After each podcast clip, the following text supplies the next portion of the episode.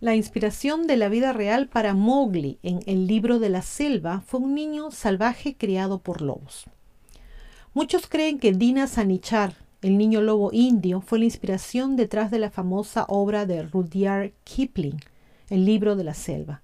Al igual que Mowgli, Dina fue un niño salvaje criado por lobos, aunque su vida fue bastante diferente a la de su contraparte ficticia.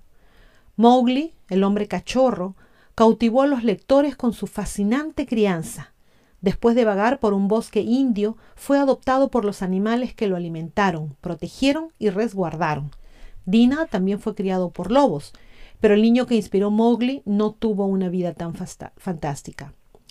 Kipling nació en la India y vivió allí hasta los seis años. Se mudó a Inglaterra y regresó a su país de nacimiento diez años después. Escribió el libro de la selva en 1895, menos de 20 años después de que Dina Sanichar fuera capturado viviendo entre una manada de lobos. La diferencia de Mowgli, Dina era mentalmente retrasado a pesar de años de reintegración a la sociedad humana. Dina no es el único que vivió una vida inusual o cuya historia se convirtió en un libro, pero ciertamente tuvo un impacto en uno de los escritores más famosos de Gran Bretaña. Los cazadores lo secuestraron y mataron a su compañero lobo. Los cazadores se encontraron por primera vez con Dina en la jungla cuando lo vieron caminar en cuatro patas, siguiendo a un compañero lobo. Sin duda su curiosidad alcanzó su punto máximo e hicieron todo lo posible para poner sus manos sobre el chico. Después de varios intentos fallidos de sacarlo de la guarida del lobo, finalmente lograron hacerlo junto con el lobo. Los cazadores lo mataron al animal a la primera oportunidad Dina presenció todo y sin previo aviso se lo llevaron. Los cazadores llevaron a Dina a un orfanato donde los misioneros lo bautizaron y le pusieron el nombre de Sanichar, que significa sábado en urdu, porque ese fue el día en que llegó al lugar. El padre Earnhardt estaba a cargo de la misión en ese momento y llegó a conocer al joven. Dina tuvo problemas en su nueva vida. Fue considerado retrasado, sin embargo, demostró capacidad de razonar y en ocasiones mostraba interés en realizar ciertas tareas. Los niños aprenden a hablar durante los primeros años, durante los primeros dos años de su vida. Algunos aprenden a decir mamá o papá a los seis meses de edad y en un par de años comienzan a formar oraciones. Estos hitos coinciden con el desarrollo mental, emocional y conductual. Dina, sin embargo, nunca hablaría. A pesar de los muchos intentos de quienes lo rodearon para enseñarle a hablar, el niño nunca logró aprender un idioma ni escribir. Sin embargo, se comunicaba haciendo ruidos de animales. Adoptó un mal hábito humano, que era fumar. Aunque odiaba usar ropa, le costaba caminar en dos pies y se negaba a hablar el idioma. Pero hubo un hábito humano que adquirió. Disfrutaba fumar y rápidamente se volvió adicto a él. Algunos creen que el hábito pudo haberle provocado tuberculosis, lo que finalmente lo mató. A la mayoría de los niños les empieza a crecer los dientes entre los 4 y 7 años de edad, y por lo general tienen todos sus dientes a los 3 años. Dependiendo de lo joven que fue Dina cuando comenzó a vivir con lobos, debe haber sido difícil para él consumir su comida. Los lobos son carnívoros y comen animales muy grandes.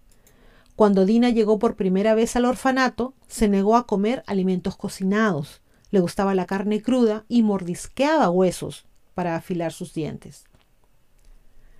Después de que Dina fuese capturado, sus rescatadores trataron de que se adaptara a la sociedad haciendo cosas que la mayoría de los humanos hacen de forma natural, como usar ropa. Si bien Dina finalmente aprendió a caminar en dos pies, le, costó usar pantalones y camisas en las dos décadas que vivió entre la gente. Curiosamente no fue el único niño salvaje que evitó la ropa. Otro niño conocido como el niño lobo de Kronstadt también fue enviado al orfanato de Secandra y también prefería estar desnudo. Debido a que Dina pasó sus años de formación entre animales, tuvo dificultades para relacionarse con los humanos, pero formó una amistad con un niño salvaje que vivía en el orfanato.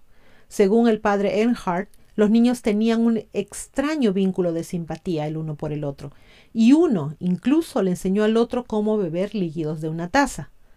Dado que estos niños crecieron con animales, se sentían más cómodos con ellos y entre ellos que con humanos.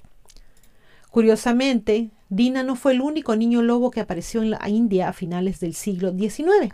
En 1892, un misionero encontró a un niño salvaje en la región de Jalpaiguri. Al siguiente año, un niño que tenía un gran apetito por las ranas fue descubierto en Batsipur, cerca de Dalsingaray. En 1895 se ubicó otro niño en Sultanpur. Este, según los informes, se convirtió en oficial de policía. En, 1900, perdón, en 1898 se descubrió a un cuarto niño en Shahjampur, pero no pudo integrarse a la sociedad humana a pesar de pasar 14 años con personas. Incluso después de vivir con humanos por 10 años, el desarrollo mental de Dina no progresó. A la edad de 18 años medía poco más de metro y medio de altura. V o V. Bal, autor del libro La vida de la jungla en la India, dijo que Dina tenía dientes muy grandes y poca inteligencia. Parecía ansioso y nervioso, como si nunca se sintiera cómodo. Dina falleció en 1895 de tuberculosis. Tenía solo 29 años, pero hay algunos relatos que dicen que tenía 34. Un panfleto de 1851 un relato de los lobos que crían a los niños en sus guaridas por un funcionario indio de Sir William Henry Sleeman, es uno de los primeros relatos que detallan la existencia de seis niños lobo en la India. Cinco de estos niños salvajes se encontraron en el actual Sultanpur. Uno fue capturado en el actual Baraich. Según Sleeman, había muchos lobos que vivían cerca de la ciudad de Sultanpur y otras áreas a orillas del río Gumtre o Gumtree y según los informes se robaron a una gran cantidad de niños.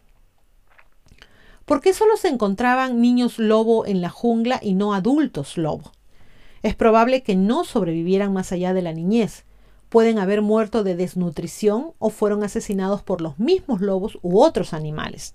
En el libro de la selva, el mayor enemigo de Mowgli fue Shere Khan, en la India había muchos tigres que encontrarían en un niño lobo un blanco fácil porque los humanos no pueden correr tan rápido como los lobos. Durante el siglo XIX no fue raro encontrar cadáveres devastados por animales en la selva. En consecuencia, un niño muerto no levantaría ninguna alarma. A lo largo de los años ha habido numerosos informes de niños salvajes que fueron capturados y reintroducidos a la sociedad y muchos de los relatos fueron más tarde desacreditados.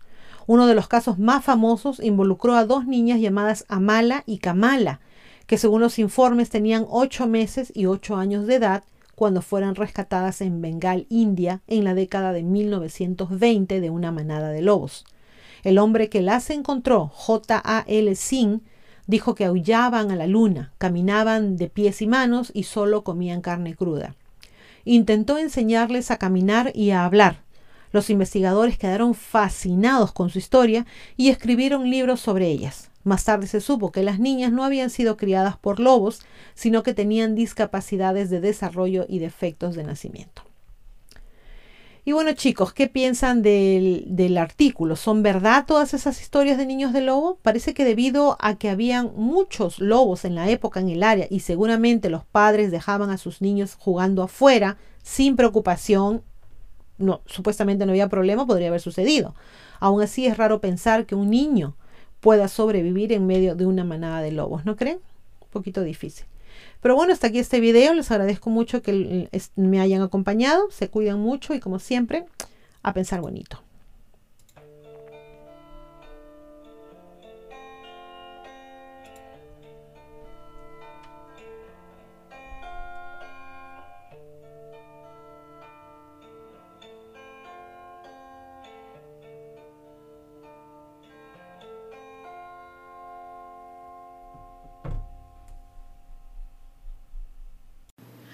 No se olviden de suscribirse a Ileana Historias y a Divulgación Total en YouTube, hacer clic en la campanita para recibir las notificaciones cuando subimos nuevos videos, poner sus pulgares arriba, hacer like y compartir.